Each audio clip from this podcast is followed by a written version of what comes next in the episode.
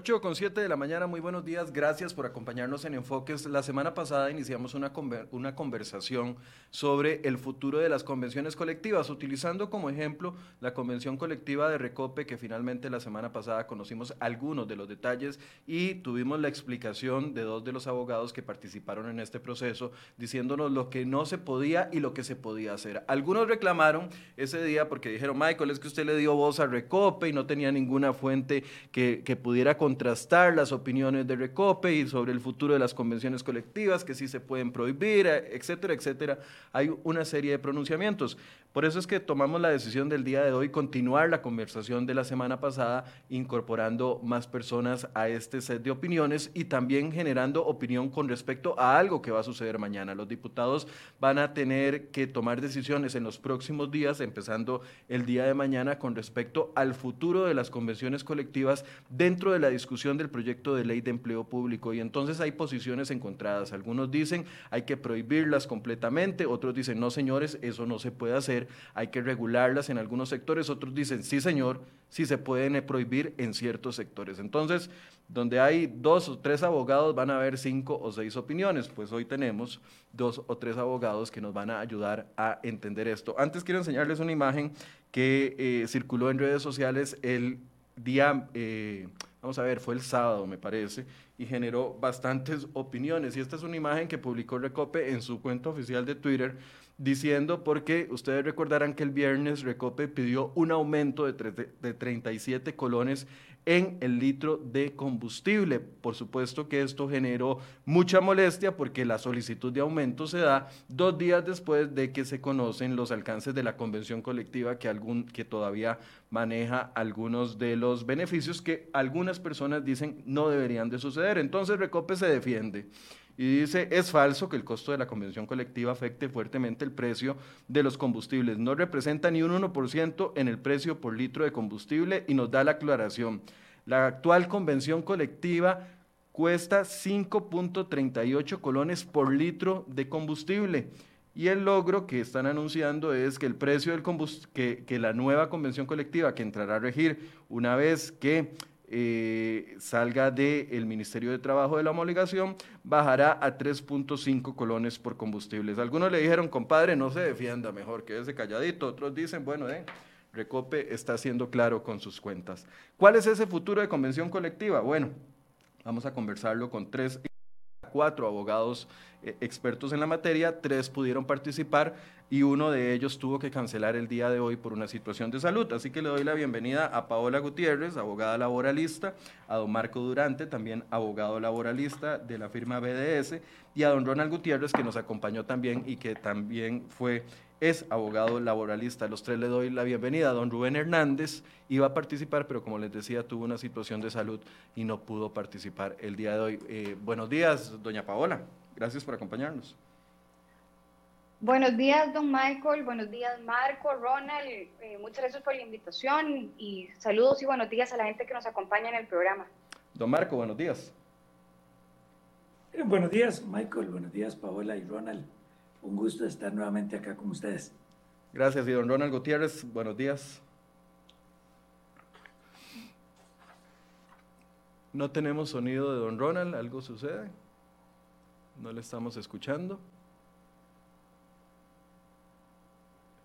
Ok, don Ronald, es algo con su micrófono, por favor, tal vez pueden revisarlo y en el momento en que, en que lo tengan listo podemos incorporarlo a la conversación. Tal vez antes de entrar al futuro de las convenciones colectivas, eh, yo sé que Paola y don Marco, doña Paola y don Marco tienen algún tipo de posición diferente con respecto a la actualidad de las convenciones colectivas. Yo quisiera que en un par de minutos cada uno, y después incorporamos a don Ronald cuando se le arregle el, micrófono, cada uno me diga cuál es, según ustedes, es la situación actual al día de hoy, sin ley de empleo público, de las convenciones colectivas. Doña Paola, si gusta, empieza usted. Gracias, Michael. Las convenciones colectivas en el sector público recibieron, una regulación eh, especial a partir de la reforma procesal laboral y se incluyó en el Código de Trabajo una serie de artículos y de regulaciones en torno a la negociación de las convenciones para los funcionarios públicos. Creo que en ese momento no se analizaron con detenimiento las consecuencias de lo que se estaba incorporando en el Código de Trabajo. Se hizo no solo una modificación a ese cuerpo normativo, sino también a la Ley General de la Administración Pública, que vino a fijar un antes y un después en este tema. Yo creo que es importantísimo en este momento que se definan mejor y más claras las reglas para que, eh, para que el servicio público, para que la función pública cumpla el objetivo real, su función de ser, que es el interés, proteger el interés general y aparte de eso, ser el gestor de los servicios públicos. Creo que tenemos una cultura institucional y una cultura de, país a través de las convenciones, que se ve reflejado a través de las convenciones colectivas, que se cree que el empleo público es un fin en sí mismo. Creo que hay que ponerle reglas, creo que sí se pueden establecer limitaciones dentro del marco de la constitución política y creo que es importante sentarse a analizar cuatro aspectos que después probablemente vayamos a desarrollar, Michael que tiene que ver con quiénes son los sujetos que pueden negociar convenciones colectivas, los que pueden negociar ahora y los que deberían de poder negociar una vez hecha la revisión y los filtros respectivos. Tenemos que revisar ese proceso negocial de las convenciones y traerle mucha más transparencia a este proceso. Tenemos que revisar cuáles son las materias que deberían de poderse negociar en una convención colectiva del sector público. Y por último, tenemos que hacer una valoración también de cuáles son los efectos jurídicos de las convenciones colectivas. Y tenemos que tener claro que una cosa es el derecho a la negociación y otra cosa es pretender que el derecho a la negociación exige que se dé un resultado. Porque una de las cosas que yo planteo es, no significa que la institución tenga obligación. Una institución pública no tiene obligación de formalizar una convención colectiva. Probando, hola. Tiene obligación de negociar y de sentarse a negociar. Este es el derecho constitucional, pero no de formalizar una convención colectiva y la ley establece algunas eh, soluciones cuando no es posible llegar a un acuerdo. Y pongo, por ejemplo, y, planteo este tema importante, Michael, a raíz de su pregunta, por el tema de la convención colectiva de Habdeba, la situación en crisis en la que se encuentra Habdeba, los problemas financieros, entre muchos, producto de administraciones pasadas y además del embargo que hay, y ahora se plantea la necesidad o, o se plantea incluso como una obligación a tener que formalizar una nueva convención colectiva y yo creo que hay que replantearse eso a raíz de la ley de empleo público y a raíz de la situación actual y creo que estamos en un buen momento para hacerlo. Nada más una pregunta de precisión. Eh, usted ha sostenido en algunas otras veces que hemos conversado de que, eh, por ejemplo, las instituciones del gobierno central no deberían de tener convención colectiva. Exactamente. El régimen estatutario podría quedar fuera de la convención de, de, la, de la posibilidad de negociar convenciones colectivas. No quiere decir, y quiero aclarar esto, Michael, no quiere decir que los funcionarios en régimen estatutario no puedan tener derecho al ejercicio de la negociación colectiva, pero hay que, hay que definir si queremos que esa negociación colectiva termine en una convención colectiva de acuerdo con el artículo 62. Es que podemos negociar, podemos tener otros instrumentos que no necesariamente sean una convención colectiva y creo que es que eso resulta eh, contrario o incompatible con un régimen estatutario. Ahora, ¿actualmente lo pueden hacer? Sí, actualmente lo pueden hacer por las modificaciones del Código de Trabajo. ¿Se puede modificar eso para que a futuro sea distinto? Sí, también. La Sala Constitucional lo ha señalado y la Procuraduría también. Ok, le voy a dar la palabra dos minutos a don Marco, bueno, como tres, porque a Paola le di más, a, don Marco Durante para que también nos dé su análisis de inicio y yo creo que ya escuchamos a don Ronald Gutiérrez. Don Ronald, salúdenos por lo menos. Muy buenos días, Michael. buenos días, Paola Michael, eh, Marco, un gusto. Ya, ya, lo escuchamos. Ahorita le damos la palabra. Don Marco, un panorama general. Sí, vamos a ver. Concordamos en algunas cosas con las que Paola expuso. En otras, personalmente no estoy de acuerdo. Lo decíamos la semana pasada. ¿Por qué convenciones colectivas? Bueno, porque la convención colectiva es el mecanismo idóneo de negociación colectiva que está reconocido a nivel constitucional en el 62 de la Constitución Política y que tanto la OIT como eh, diferentes instrumentos internacionales han reconocido la importancia de la negociación colectiva a nivel global. Solo para darles un ejemplo, en el 1998 la OIT declaró una serie de principios y de derechos fundamentales en el trabajo. Y en 1998 la OIT dijo que había cuatro derechos fundamentales que eran libertad sindical y reconocimiento efectivo de la negociación colectiva, la eliminación del trabajo forzoso, la abolición del trabajo infantil y la discriminación en materia de empleo. Vean al nivel que la OIT desde 1998 puso la negociación colectiva. Entonces, eh, me parece bien que ahora Paola nos dice, y estoy de acuerdo con ella, con que no se debe de prohibir en algún sector en específico las convenciones colectivas.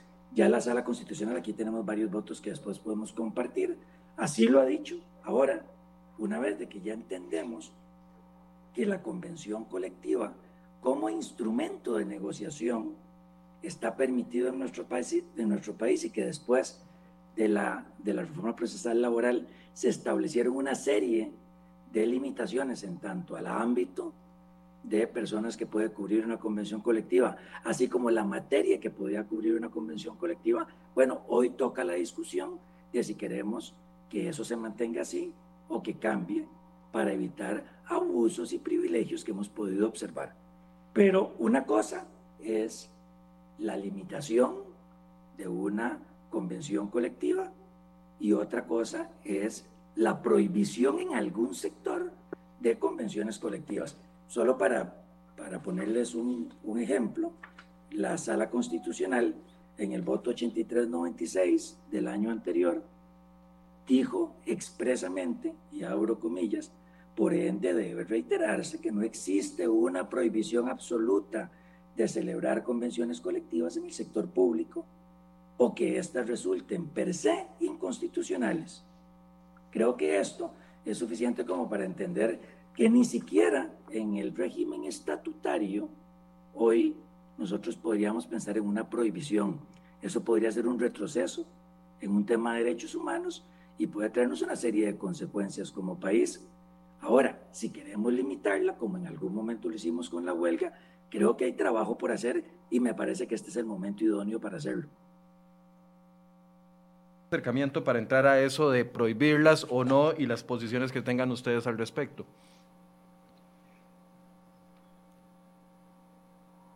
¿Me escucha, don Ronald? Michael, Sí, nada más si me pudiera repetir la primera parte de la pregunta. Sí, ¿cuál, es su, planteamiento general con respecto a la situación actual de las convenciones colectivas? Muy bien, gracias Michael, perfecto. Vamos a ver, lo, lo decíamos la sesión anterior y vale la pena, me parece, sin ánimo de ser reiterativo en lo que ya Paola y Marco han expuesto, pero debemos entender la convención colectiva como un derecho fundamental que forma parte a la vez de otros derechos fundamentales propios del derecho laboral, como son, por ejemplo, el tema de la libertad sindical o incluso el ejercicio de la huelga. Pero también lo decíamos la semana anterior, cualquiera de estos derechos fundamentales está sujeto a una serie de reglas y sujeto a una serie de condiciones y limitaciones que pueden venir dadas por la ley.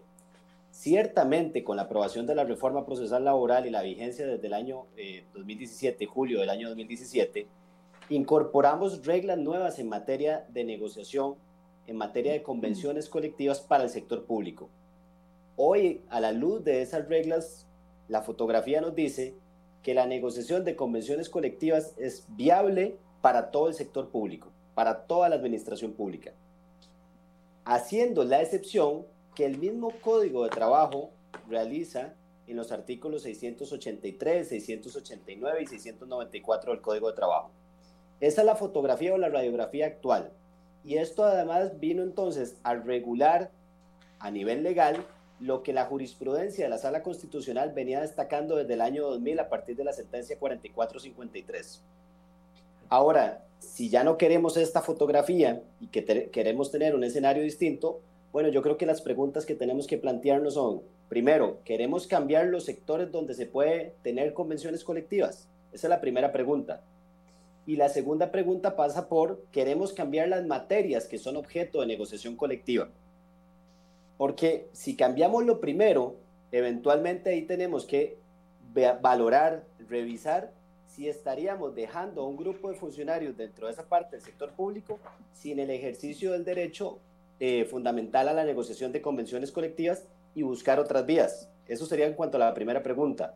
Pero si el tema es qué es lo que se negocia en una convención colectiva a la luz de los fondos públicos que se manejan, de acuerdo con los criterios de proporcionalidad y razonabilidad, pareciera que la vía es cambiar el 690 del Código de Trabajo, de lo cual podemos hablar más adelante. Ok, a ver, vamos a entrar en una discusión del, del, tema de empleo público en pocos días. Hay varias posiciones. Ayer UCAEP daba una posición con respecto a que todos los trabajadores, independientemente del sector público, a excepción, y así opina también el ministro de Hacienda, a excepción de las empresas en competencia, todos deberían de pasarse a salario global con el fin de eventualmente poder eliminar las disparidades que existen entre los salarios entre las diferentes instituciones. Pero entonces aquí es donde surge la pregunta, si pasamos a un salario global a todos los trabajadores públicos, que va a requerir esfuerzo, porque algunos va a haber que subirle los, los salarios eventualmente para que queden en una misma categoría, si pasamos a todos los trabajadores al, al salario global y eventualmente logramos una paridad, tener convenciones colectivas y a instituciones negociando diferentes beneficios en sus conexiones colectivas, no se traería abajo completamente el esfuerzo de salario global. Y aquí no, no quiero ir como por rondas para que no se vuelva el programa muy aburrido. Pueden hablar los tres si, si, quieren hacerlo al mismo tiempo para no tener que estar dando minutos y que eventualmente entonces se vuelva muy, muy repetitivo el programa. Pero, a ver, es necesario hacer algo con las convenciones colectivas en este momento, porque si no, el salario global se va a quedar, se va a diluir el esfuerzo en dos o tres años cuando vengan las nuevas negociaciones colectivas. Por supuesto que cuando como país decidamos sobre cómo y a quiénes implementar el salario global, uno de los temas que evidentemente se tienen que regular es si este tipo de remuneración podría ser de alguna forma modificada por acuerdo entre partes. Lo que estás planteando es muy válido. Bueno, si se toma esa medida, hay que revisar el 690 del Código de Trabajo hoy vigente, que expresamente establece cuál es el marco de negociación legal posible de convenciones colectivas y hay dos incisos específicamente, el I y el inciso M, que expresamente hablan de que es válido vía negociación de convención colectiva eh, pactar sobre salarios, asignaciones, cálculo de todo tipo de pluses salariales, dice el 690, y tales como dedicación exclusiva, disponibilidad, etcétera. Y el M dice, así como otras materias, beneficios o incentivos suplementarios de negociación colectiva laboral con arreglo de la ley. Claro, esto, 690, está pensado en un régimen de compensación compuesto, que al momento del que usted se traslada a un salario global, esto debería ser tema de análisis y discusión. Pero eh, creo que es simplemente definir cuáles van a ser los límites sin tener necesariamente que caer en una prohibición que a nosotros lo que nos preocupa es que la sala constitucional va a revisar si esto pasa en primera eh, votación, la sala constitucional va a revisar esto y si la sala constitucional lo echa para atrás, tal vez perdemos que la mejor asamblea legislativa que hemos tenido en años, en décadas, deje de conocer una ley que sí es necesaria para el país para uniformar, para sistematizar y para evitar situaciones como las que usted explicó al inicio. Marco, eh, tal, vez solamente previo al comentario de Paola, yo creo que es importante poner en el contexto de que la figura del salario global y las convenciones colectivas como tal, per se no son incompatibles. Y esto es importante mencionarlo. En Costa Rica, en este momento, ya existen instituciones con un régimen de salario global y que cuentan también con una convención colectiva que incluso la convención colectiva puede servir como un instrumento base para sentar las bases, sentar los cimientos del sistema de salario global.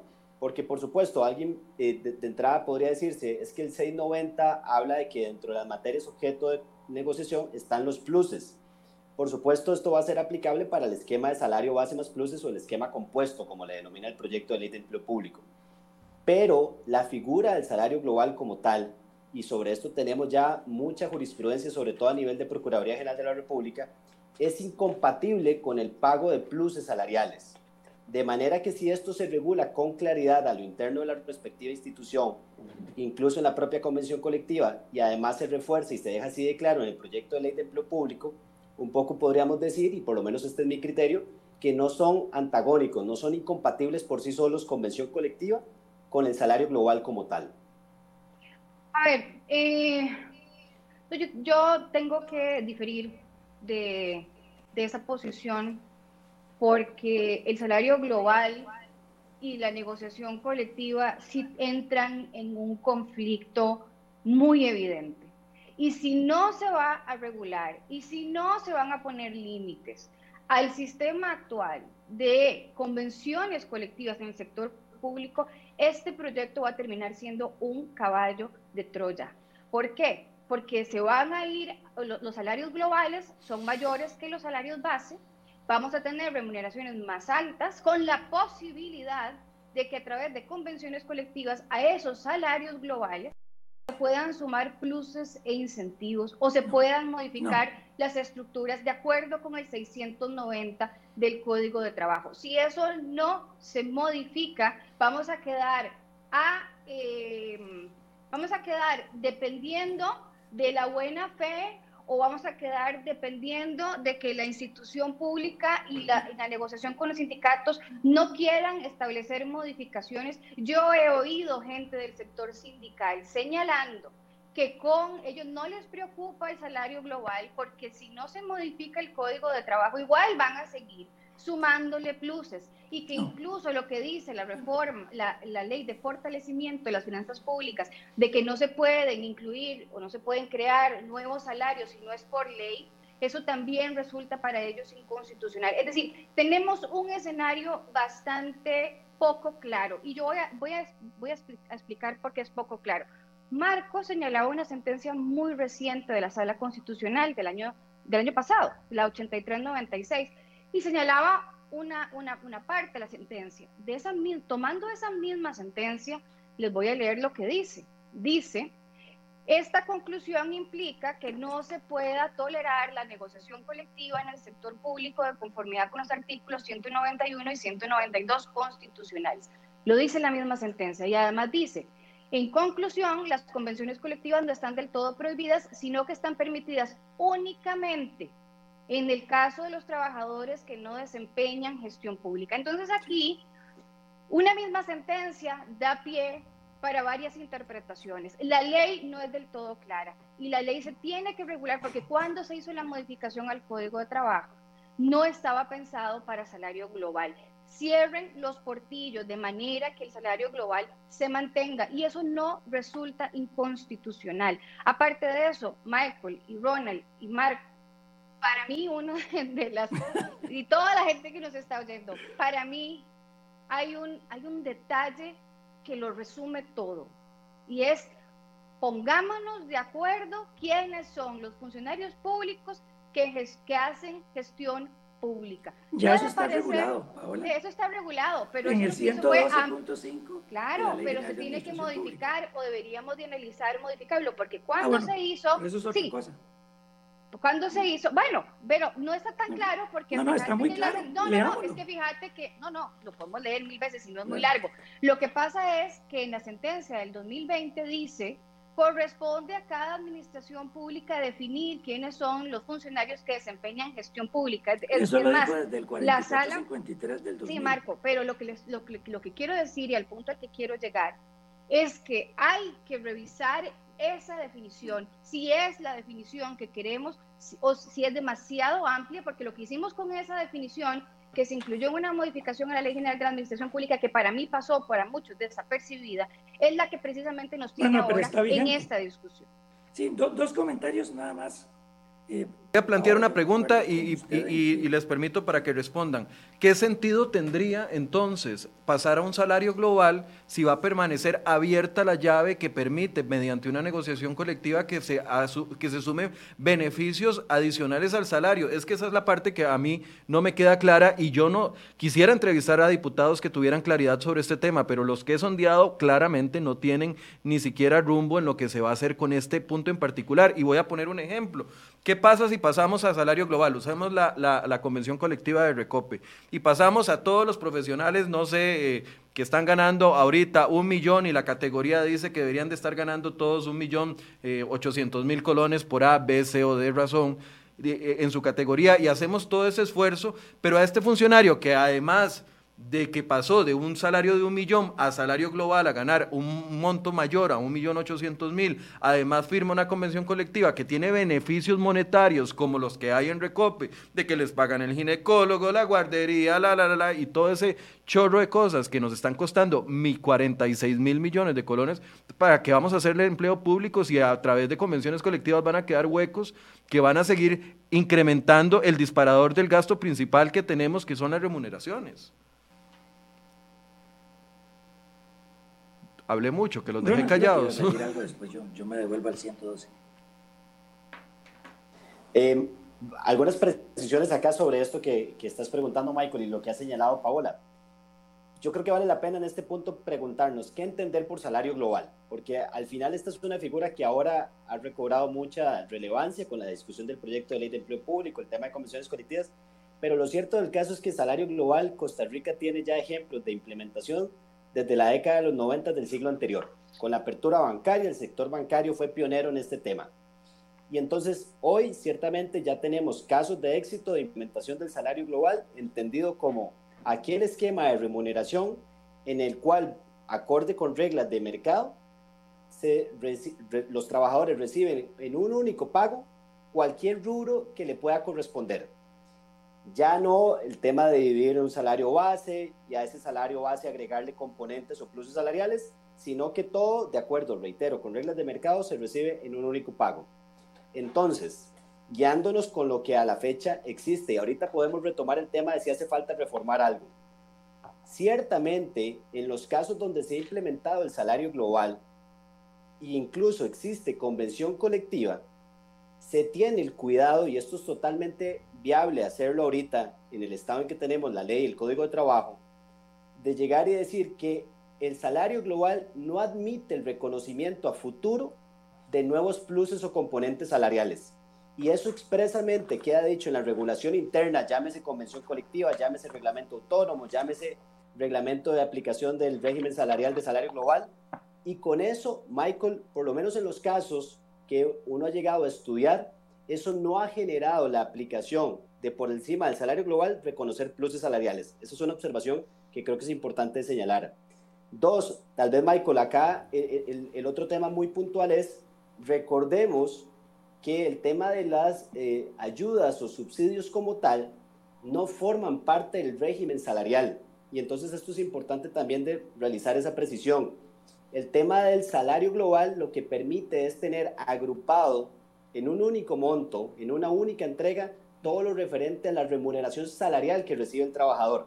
Pero eso es independiente de posibles ayudas o subsidios que en convención colectiva o sin convención colectiva, de acuerdo a la normativa interna de cada institución, puedan existir. Y sobre esto el proyecto de ley de empleo público, digamos que no, entra en ese nivel de detalle. Michael. Sí, dos comentarios adicionales. Eh, Difiero de lo que decía Paola de que necesitamos tener claro quiénes pueden o no pueden negociar convenciones colectivas.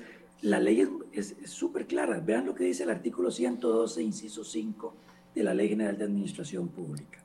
Tienen derecho a negociar convenciones colectivas de trabajo, conforme lo dispuesto en el artículo 62 de la Constitución Política, tanto en las empresas públicas y servicios económicos del Estado, como en el resto de la administración pública, todos los empleados públicos que no participen de la gestión pública administrativa conforme a la determinación que haga el 683 y 689 del Código de Trabajo.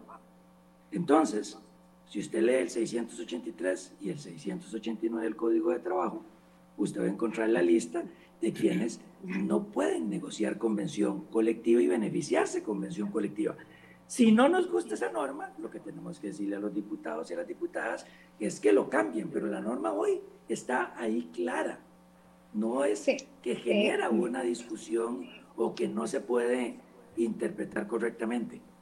Ahora, repito, si lo que queremos es ampliar el ámbito de exclusión, pues perfecto, modificamos el 112.5 de la Ley General de Administración Pública y ampliamos el 683 y el 689 del Código de Trabajo. Pero no digamos que hoy no está claro, porque... A ver, yo, creo que yo lo que, lo que menciono es que, a ver, dos, dos, dos aclaraciones ahí importantes, Marco. Yo lo que digo es que deberíamos de aprovechar la coyuntura que hay y la posibilidad que hay para establecer un límite en cuanto a los sujetos que pueden negociar convenciones colectivas, porque lo que deberíamos es de tener claro si el artículo 112.5 de la Ley General de la Administración Pública, que le abrió las puertas a raíz de la modificación al Código de Trabajo a todos los funcionarios, incluyendo a los que están en un régimen estatutario, que el régimen estatutario es totalmente contrario a un régimen contractual. Incluir la convención colectiva dentro de un régimen estatutario es contractualizar la la función pública, porque significa que yo me siento a negociar condiciones cuando el régimen estatutario, por, por base por su razón de ser, es un régimen que unilateralmente impone la administración pública porque la función de la administración pública es el interés general y además gestar adecuadamente los servicios públicos a la ciudadanía. Entonces, pongámosle rostro a esto, perdón, perdón, Paola, pongámosle rostro a esto. Cuando estás hablando del régimen estatutario, ¿de cuáles instituciones estás hablando? Para los que no manejamos los conceptos. Estoy hablando de todos los que son funcionarios públicos que se rigen por el derecho público, es decir, cuando nosotros vemos la función pública en términos generales, si lo tuviéramos que dividir en dos grandes grupos, tenemos los funcionarios en un régimen estatutario que se rigen por el derecho público y tenemos los funcionarios, por ejemplo, de empresas o servicios económicos del Estado que se rigen por un derecho laboral mixto, en donde principalmente es un derecho privado, pero también tienen reglas de derecho público. Pero entonces el régimen estatutario son todos aquellos funcionarios de la administración pública para los cuales que, a ver, Michael, ¿por qué existe? Yo creo que es importante plantearse esto, ¿por qué existe el servicio público? ¿Por qué existe el empleo público? Es simplemente un instrumento de la administración para cumplir sus funciones, que repito, son dos muy básicas y muy importantes. Conservar, proteger el interés general de todos nosotros y dos, es dar una adecuada, eh, un adecuado desarrollo de los servicios públicos. Entonces, el, el, empleo público lo que tiene que garantizar es eso. Por eso, pero cuando, estamos, cuando usted se refiere al régimen estatutario... Yo estoy en contra de, de ajustar las normas, es decir, el, la administración pública lo que tiene que tener es la flexibilidad para que pueda ajustarse en su función al interés general y a las necesidades del servicio. En el tanto en el que cede esa posibilidad en una convención colectiva, eso va en detrimento al final del interés general, porque entonces ya la administración no puede, como es básico en un régimen estatutario, definir unilateralmente la mejor forma de organizarse, porque ya tiene una negociación, una contractualización con el sector sindical. Y Ronald mencionaba, entonces, Marco, nada más para aclarar eso, yo tengo clarísimo los artículos y los he leído muchas veces. Lo que pasa es que lo que yo digo, sí, sí, sí, eh, lo que pasa es que yo digo es que, es que habría que valorar, en este momento los diputados tienen que valorar si esa es la definición de funcionarios que realizan gestión pública que necesita este país en este momento, porque esa es la definición que abrió o que, que puede abrir o que puede mantener abierta o cerrar la convención colectiva en el régimen estatutario. Y Ronald mencionaba una cosa a la cual yo quiero referirme también. Ronald, eh, usted mencionó, por ejemplo, la situación con la banca, que tiene eh, eh, salario global y aparte tiene convenciones colectivas.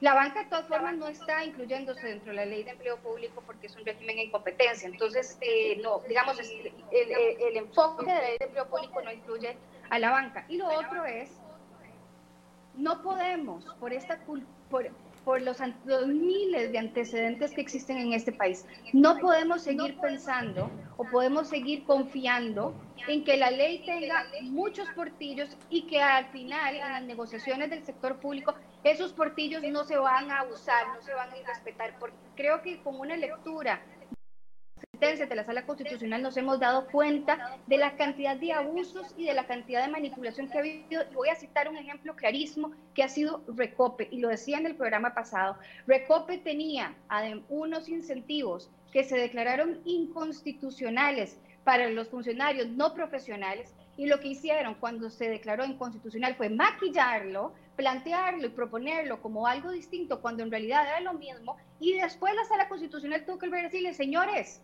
nos dimos cuenta, nos están planteando lo mismo con otra cosa. Entonces tenemos una serie, muchas, muchos antecedentes de situaciones que sí que sí exigen que se apliquen límites y que las cosas se pongan claras para que el día de mañana entonces no estemos discutiendo de que la negociación colectiva es un derecho fundamental y que como ahí dice que se puede negociar temas salariales, pues entonces que eso sí permitiría modificar el esquema de salario global, porque entonces no vamos a haber avanzado nada y más bien nos vamos a ver nos vamos a ver en un zapato en una situación peor que la que tenemos actualmente con salarios globales más altos que los actuales. dos, dos, comentarios muy puntuales, Michael, por favor, sobre este que acaba de referir Paola.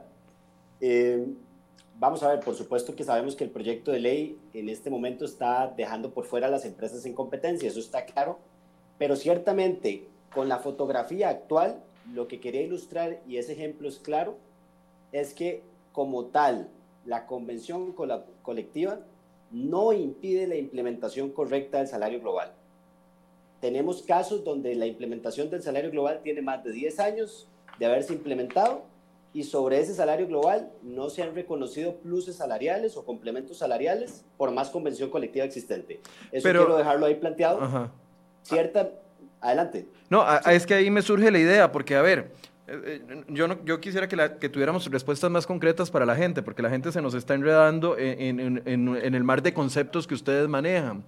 Pero a ver, se pone como ejemplo las instituciones que han pasado a salario global y entonces que ahí no se ha incrementado, pero es que eh, el Banco Central, el sindicato del Banco Central o el sindicato, no sé, de otra institución, de la Contraloría, no sé si la Contraloría tendrá sindicato, pero que están dentro del régimen de salario global actualmente, esos no son los sindicatos de educación, no son los sindicatos de salud, no son los sindicatos de, de, de, recope, por ejemplo, que, que tienen músculo y que logran lo que logran hincar a las administraciones administraciones en lo que les da la gana y finalmente las instituciones terminan firmando eso.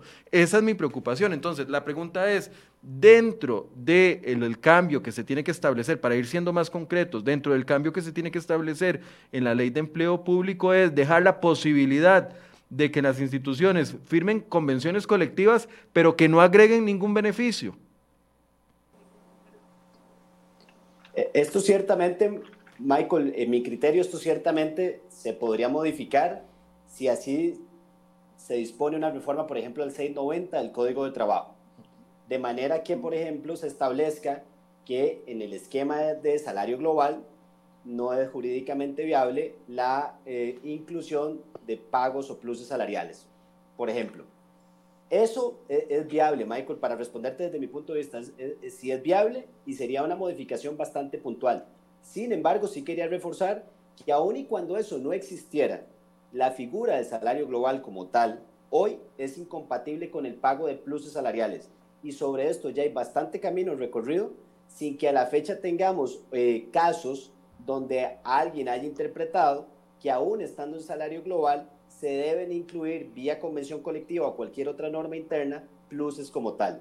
Sobre esta misma pregunta, ¿qué, que me parece que, que Paola hace una muy buena referencia con respecto a cuál debería ser el ámbito de cobertura de una convención colectiva en función de los trabajadores que cobijan.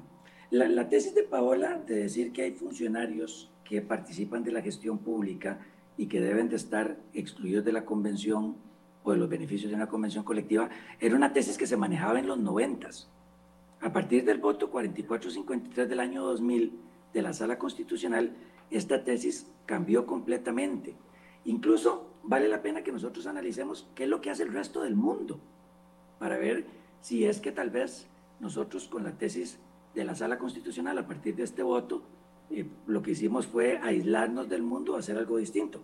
En el año 2013, la OIT hizo un estudio general sobre las relaciones laborales y la negociación colectiva en la administración pública. Con gusto ahora, después del programa, les paso ese estudio.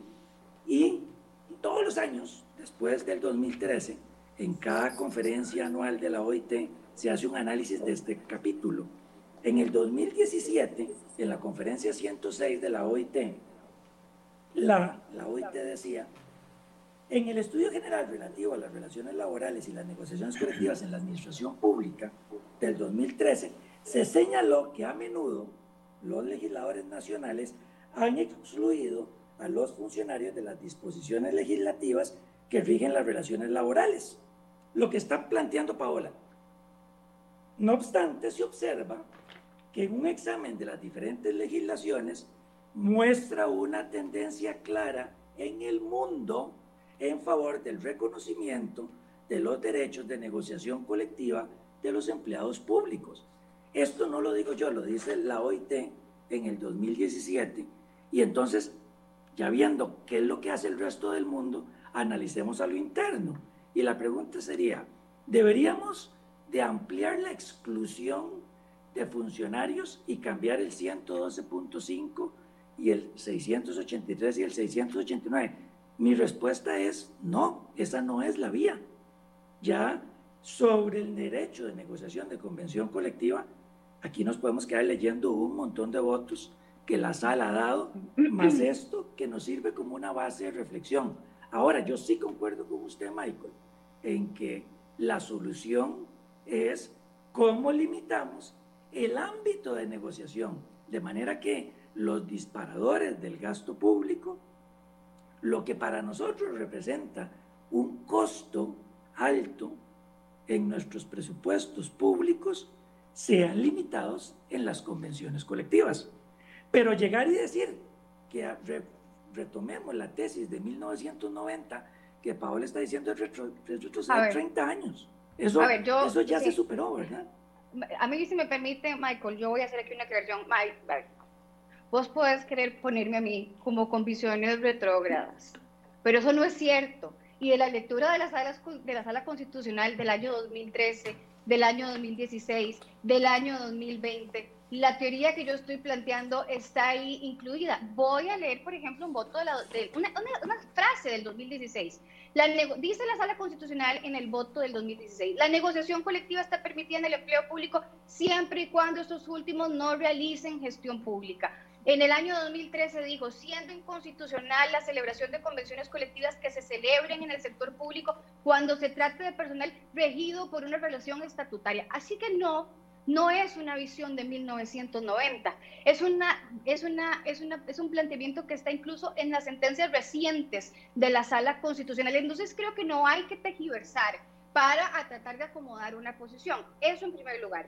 En segundo lugar, yo no sé la, la, la visión moderna que ustedes puedan tener sobre lo que es la función pública y lo que es la administración de los fondos públicos, pero ciertamente la que yo tengo es que la administración pública tiene un único fin, que es el interés general y dar servicios públicos para el resto, para toda la población por igual. Porque si la plata se va en salarios, no se va en salud, no se va en educación no se va en infraestructura, no se va en muchas otras cosas que benefician al país en general y no los intereses individuales de un grupo privilegiado de funcionarios públicos. Entonces, creo que también hay que ver cuando hablamos de cuál es la visión que queremos de la administración de los fondos públicos y de la negociación colectiva, que al final lo que se debería de estar buscando es el bienestar del país de frenar tanto abuso. Y, lo, y yo no es algo que me esté inventando, es la propia sala constitucional que año tras año, tras año, tras año, declara inconstitucionales múltiples normas incluidas en convenciones colectivas porque resultan ser privilegios y gollerías y porque resultan ser desproporcionados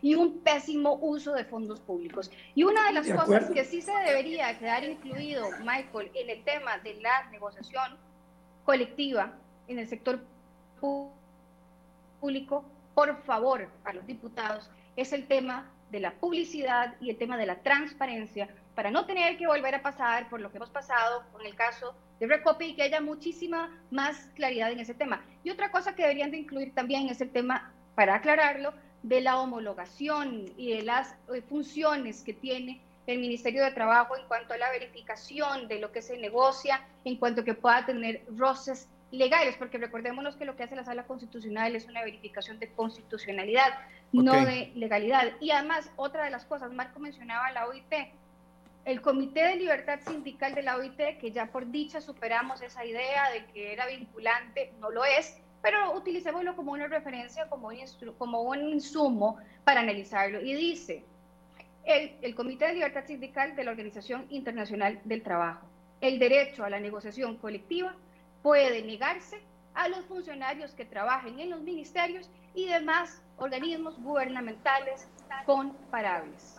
Entonces, no es algo que yo me estoy inventando, es algo Por favor, que está danos el dato. y además podemos hablar de varios convenios de la OIT, el 151, el 154. que no ha aprobado, que no ha ratificado Costa Rica. Michael. Ni el 151 ni el 154 han Pero sido ¿de dónde fue que leíste esto? Pero- Vamos, yo estoy dando extractos y estoy pasando la información.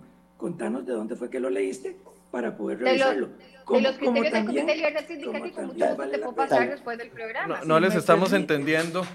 Vamos. No, no les estamos entendiendo Sí, porque los tres hablan al mismo tiempo. Vamos a ver. Eh, creo que nos hemos centrado mucho en cuáles instituciones pueden o no, o deberían o no, o cuáles sectores del sector público deberían o no tener convención colectiva. Pero la gente está interesada en otros aspectos. Entonces, no sé si cerramos con una idea cada uno este aspecto para dedicarle por lo menos 10 minutos a contestar la pregunta que hicimos al principio. Por Uno, supuesto. si se pueden Claro. eliminar las Vamos convenciones colectivas y dos, cómo se pueden limita- le- le- eliminar. Así que les voy a dar un minuto para cerrar este capítulo a cada uno, por favor. Paola, usted estaba conversando. Di- haga su Sí. cierre con respecto a este tema en particular, por favor.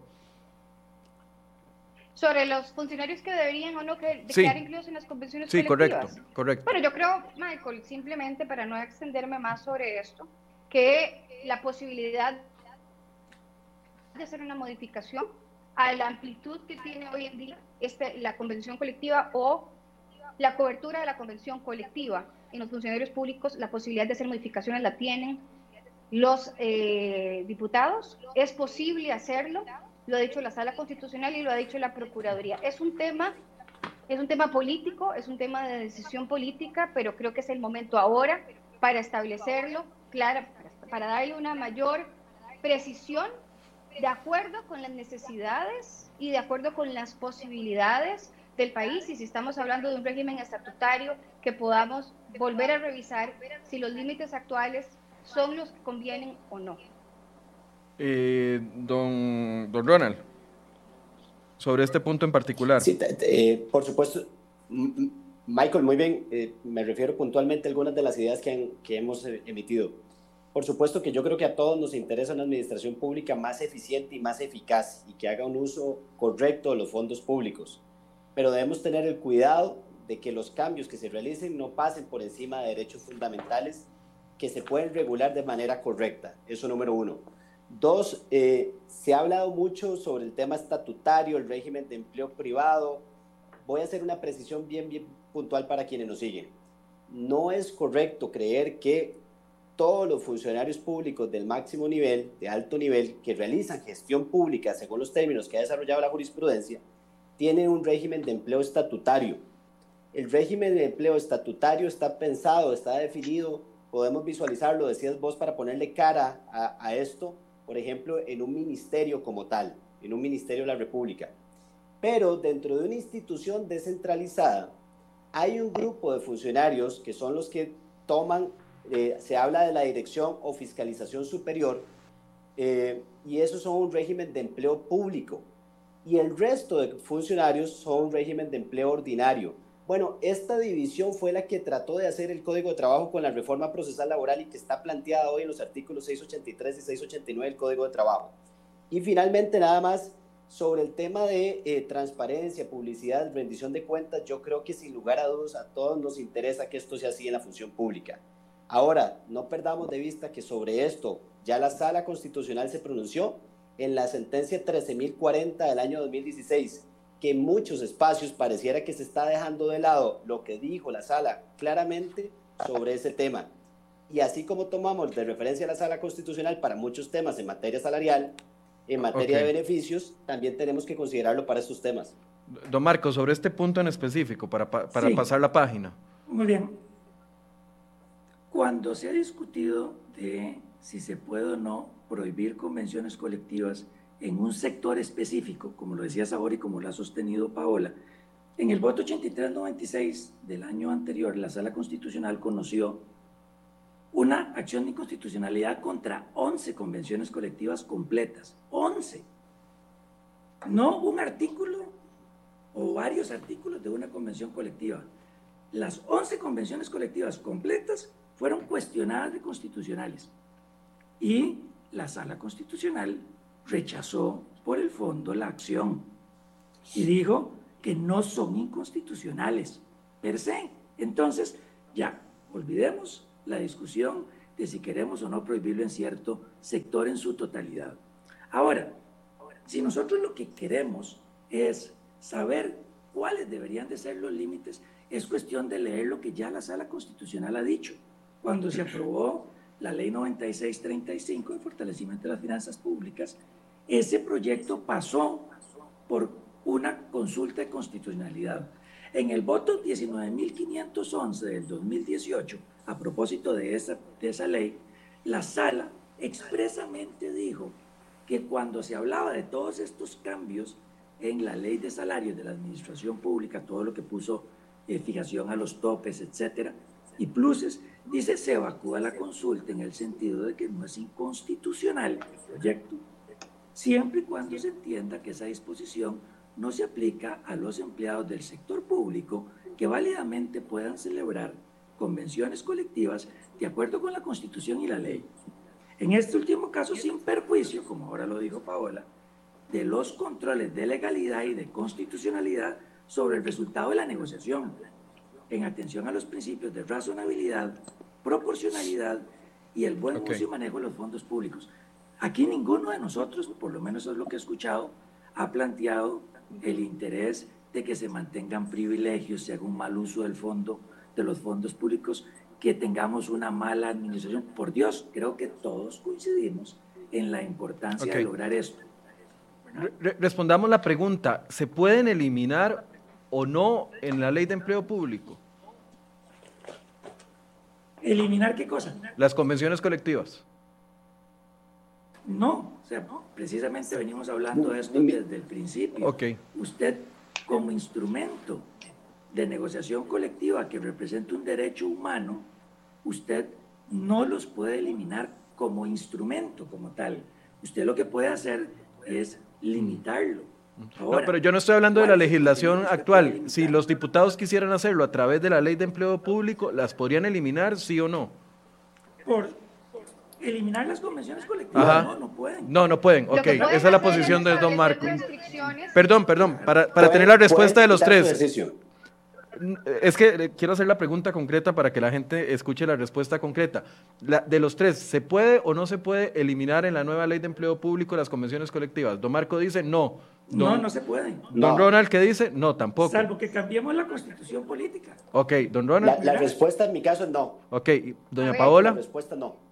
Marco, ¿se pueden excluir personas que puedan beneficiarse de la convención colectiva. Sí, se podría decir que los funcionarios que se encuentran, que realizan gestión pública, quedan excluidos de las convenciones colectivas. Sí, sí se puede. se puede modificar para que se entienda que los del régimen estatutario realizan gestión pública. sí, también. Sí se modifica. Yo estoy hablando de modificaciones. Entonces, Creo que hay que hacer nada más. Pero no se puede pregunta. voy a eso, hay que hacer un matiz. Se pueden eliminar y decir, no se pueden las convenciones colectivas del todo. No, no, no, eso, eso no se puede hacer. Pero sí se pueden excluir un grupo de funcionarios públicos que puedan beneficiarse de las convenciones colectivas. Eso sí se puede hacer. Aquí, aquí voy con otra pregunta, con otra pregunta concreta para una respuesta concreta. De, eh, en vista de que ustedes tienen posiciones encontradas, eh, Paola dice que algunos sectores sí, don Marco y don Ronald dicen no. Dentro de la convención colectiva en el empleo público se podrían eliminar los eh, incentivos de negociación que involucren gasto público. Sí, eso es parte de lo que usted podría A ver, don Marco, primero usted. Dale, Ronald, adelante, perdón. Sí, adelante, Marco, termina la idea y tal vez me refiero yo. Sí, vamos a ver.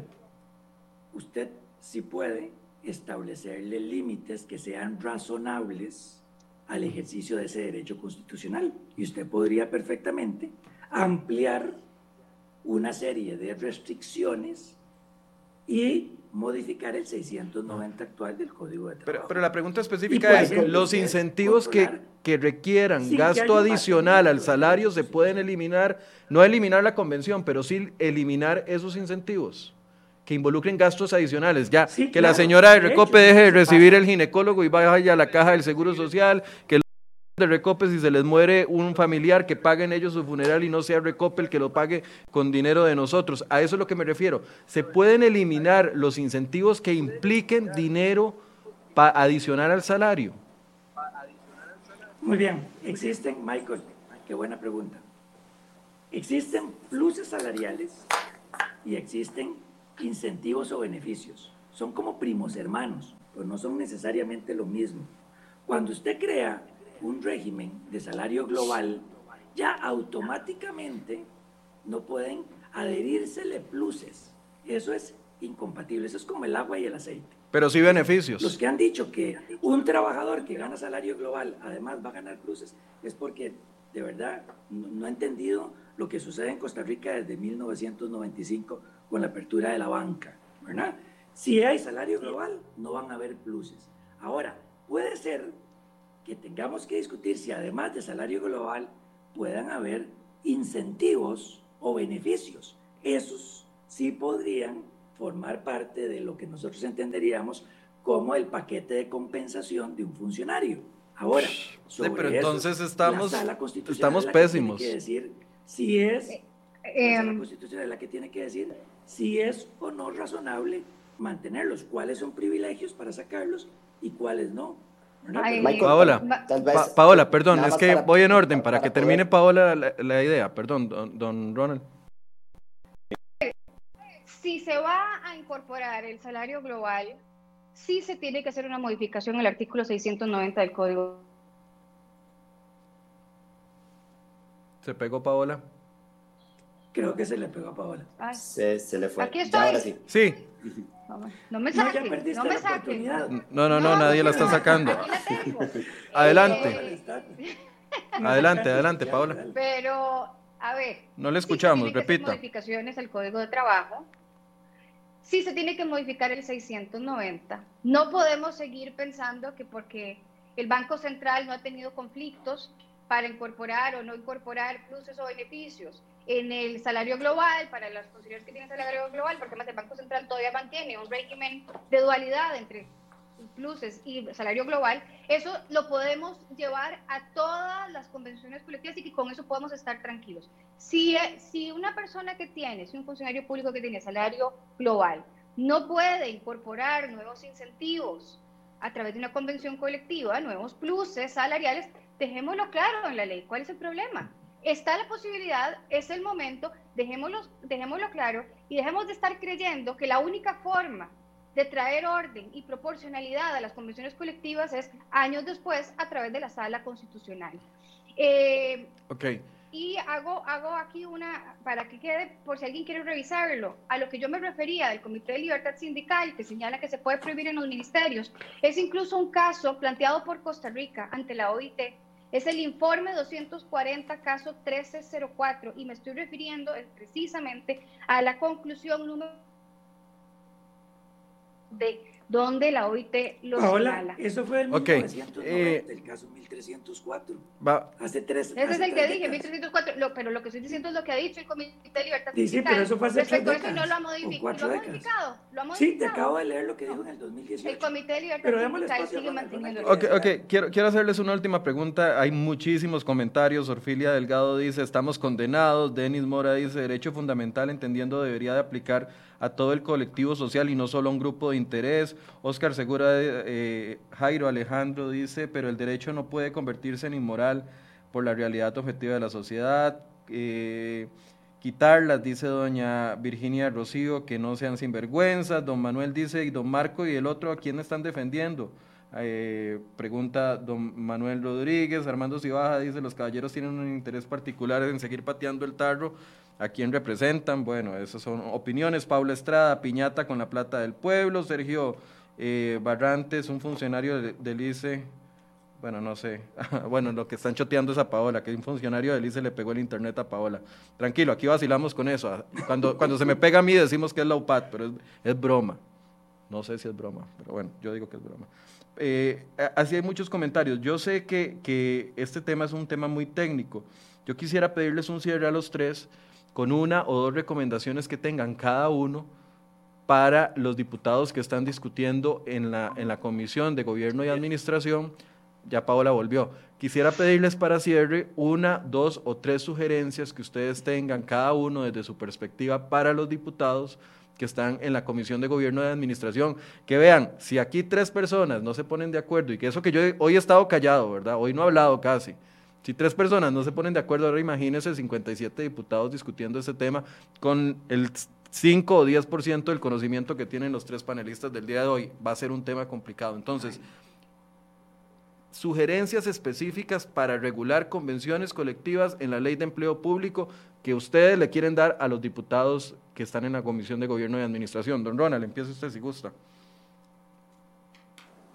Muy bien, muchas gracias. Eh, primer tema, ¿a quiénes le aplica la negociación colectiva, la convención colectiva? Este es un tema donde, a mi entender, hoy tenemos reglas claras donde la reforma procesal laboral, por medio de los cambios que hizo el Código de Trabajo y a la Ley General Pero, pero la pregunta, don Ronald, perdón. Dejó claro el ámbito de aplicación.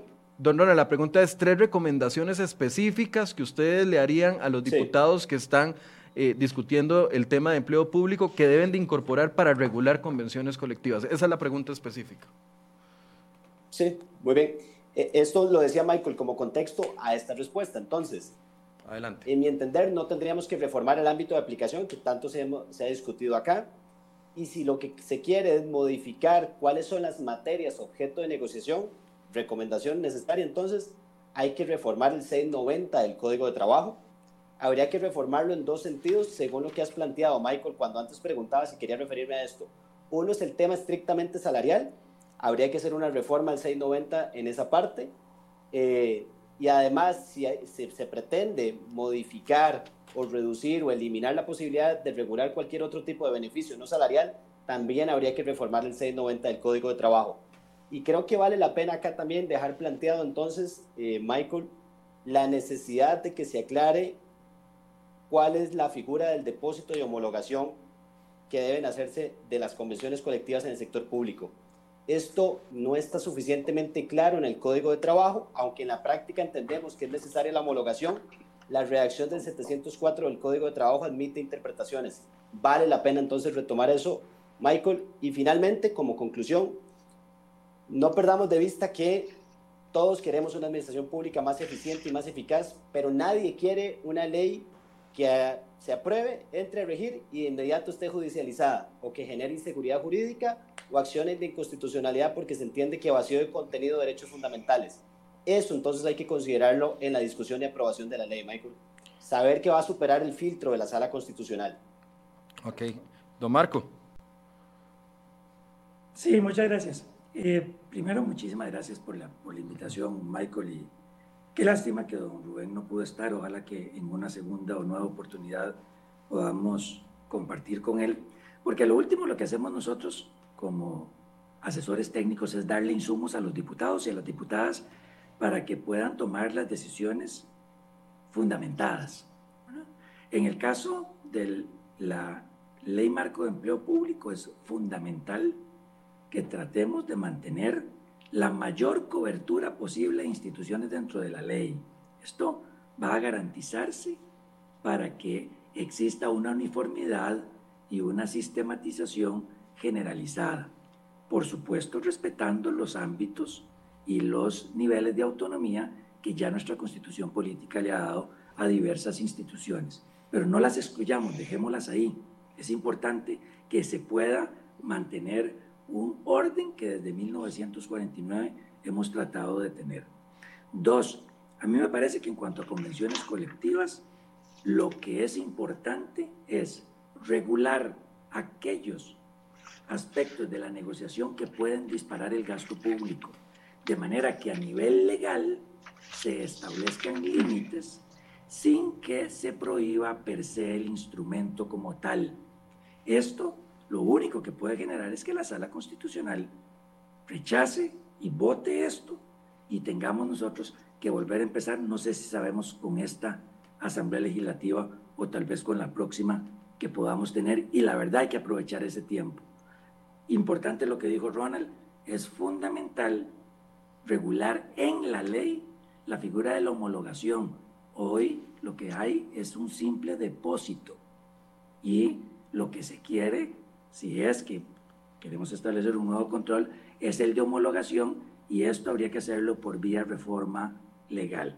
Y finalmente, en cuanto al salario global, por supuesto que es importante implementar salario global para todas las administraciones que van a formar parte de esta nueva ley. Eso nos va a asegurar que en un mediano plazo tengamos salarios eh, más equitativos entre funcionarios de diferentes instituciones. Ojo con aquellos trabajadores que al momento de establecer las bandas salariales y el salario de referencia que va a haber en cada una de las, escalas de cada una de las ocho familias, quedan por debajo de esos ingresos. No se les puede dejar por fuera. Hay que incluirlos.